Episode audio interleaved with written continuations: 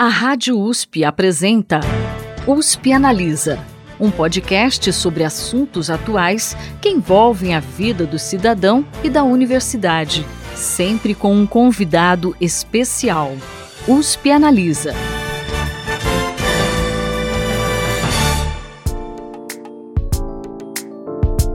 Olá, tudo bem? Aqui quem fala é Thaís Cardoso, jornalista do Instituto de Estudos Avançados Polo Ribeirão Preto, da USP. Hoje aqui no USP Analisa a gente segue conversando sobre a questão do racismo estrutural. O presidente do Instituto da Cor, Elton Souto Lima, e o diretor executivo do Instituto da Cor, Vidal Dias da Mota Júnior, vão falar sobre a relação entre ações afirmativas e o combate ao racismo. Ouve só. A partir da década de 2000, a gente começou a ver a implementação de uma série de ações afirmativas voltadas à população negra, como a reserva de vagas nas universidades e também no serviço público. De que forma esse tipo de política pública impacta no combate ao racismo?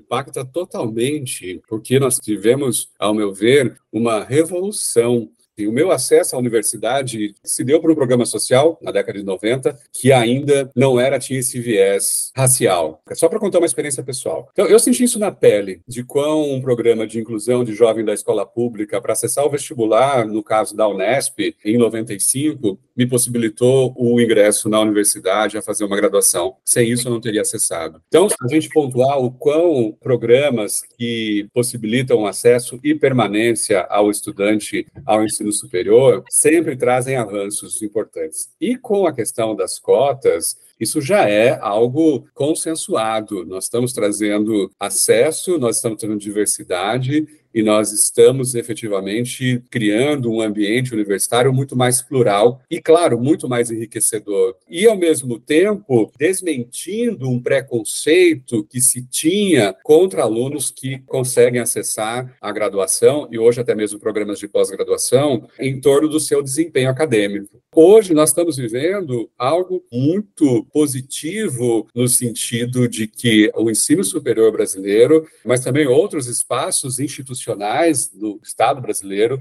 ao criarem esses mecanismos que buscam fazer essa reparação histórica. E ao fazer a reparação histórica, nós estamos falando de combate ao racismo. Essa reparação, sim, é dar poder para as pessoas, porque educação é poder, Educação é levar as pessoas para um outro patamar de enxergar a vida, de enxergar e desenvolver o seu potencial. Essa sim é uma medida que precisa certamente de ajustes, principalmente no sentido de que as pró-reitorias de graduação das universidades, as pró-reitorias de pesquisa, as reitorias, enfim, estejam muito mais atentas, sejam cada vez mais baseadas em evidências para que esses programas de inclusão desses jovens, geralmente negros, periféricos, estejam na universidade e permaneçam na universidade. É uma das medidas que nós do DACOR somos radicalmente defensores e acreditamos muito como uma das possibilidades, não só de acesso ao ensino, mas também de mobilidade social. A partir do momento que se acessa ao ensino superior, as estatísticas têm mostrado isso de forma muito clara,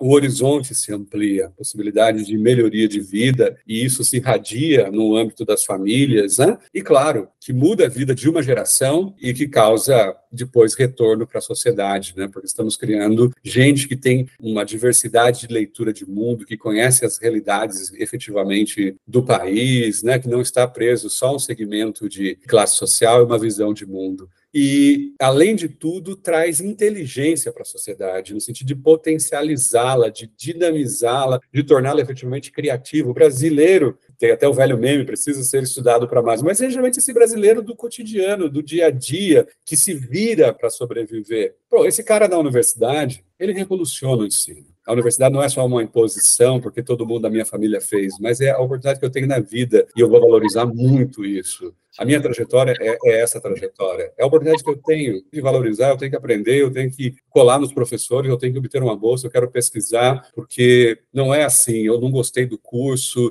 e eu vou fazer terapia e achar uma outra alternativa, ver o que eu posso pensar para fazer depois. Nada contra quem tem essa possibilidade, mas para o jovem negro da periferia, quando ele tem acesso, ele faz disso uma revolução pessoal e ele revoluciona a instituição.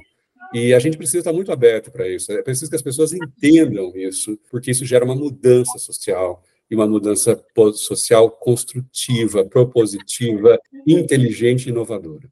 E eu queria só complementar essa fala do Vidal, que é muito potente mesmo isso. Então, tem coisas como assim, o que se traz de conhecimento e de interpretação do país, de possibilidades de interpretação do país. Então, pensar, por exemplo, pessoas que têm a possibilidade de pensar a escola pública e vieram da escola pública. Pessoas que têm possibilidade de pensar o SUS e usaram o SUS. Pessoas que podem pensar a questão urbana porque vivenciaram as questões de mobilidade urbana e as questões ligadas aos problemas urbanos. Então, o quanto isso é potente do ponto de vista de geração de conhecimento e de mudança. Eu estive recentemente numa discussão com o Banco Mundial, onde se discutia muito essa questão do capital humano e que passa por indicadores de saúde na infância, saúde ao longo da vida e educação. E o Brasil, quanto o Brasil tem um potencial de utilização deste capital humano, o Brasil perde 40% desse capital humano a gente chega a 60%. Vale muito a pena vocês conhecerem esse relatório do Banco Mundial. E aí, quando a gente corta para as populações negras no Brasil, esse índice cai para 56%. Quando corta para a população indígena, esse índice cai para 52%. Então, ou seja, nós perdemos a capacidade das pessoas. A gente perde potência, perde força, e força de país, de sociedade, de transformação. Eu estava agora há pouco conversando com a minha esposa e ela estava falando sobre a questão de como nós perdemos o bônus demográfico. Nós perdemos a questão de que nós temos uma população jovem, potente, forte para avançar com a potencialidade que esse país tem. Nós perdemos isso, nós somos uma população que está envelhecendo cada vez mais, então, matar jovem negro na periferia é uma questão que impacta o nosso desenvolvimento.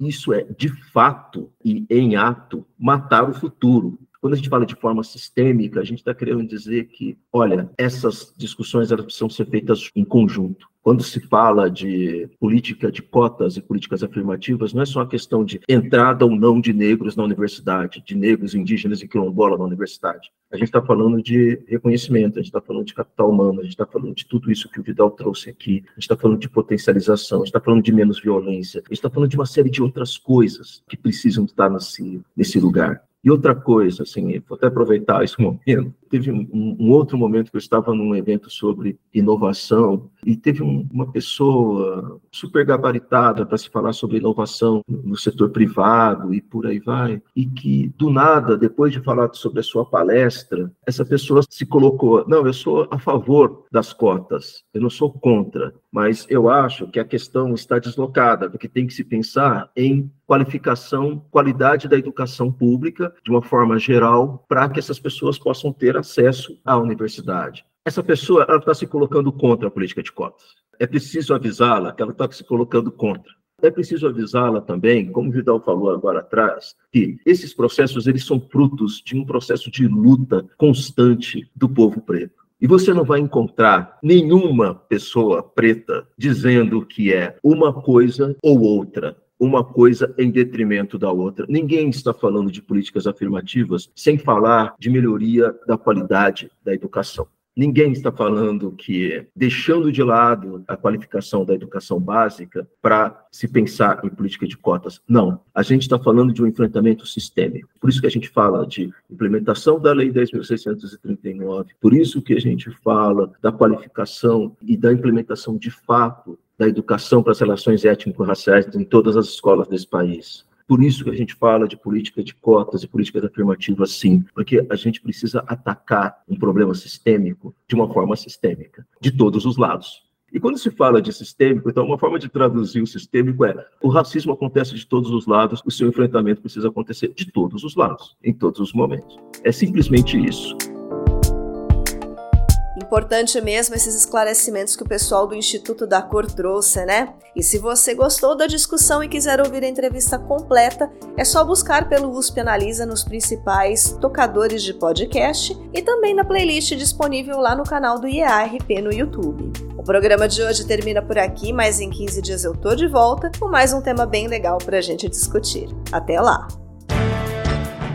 Você ouviu USP Analisa um podcast da Rádio USP Ribeirão em parceria com o IEA, Instituto de Estudos Avançados, Polo Ribeirão Preto.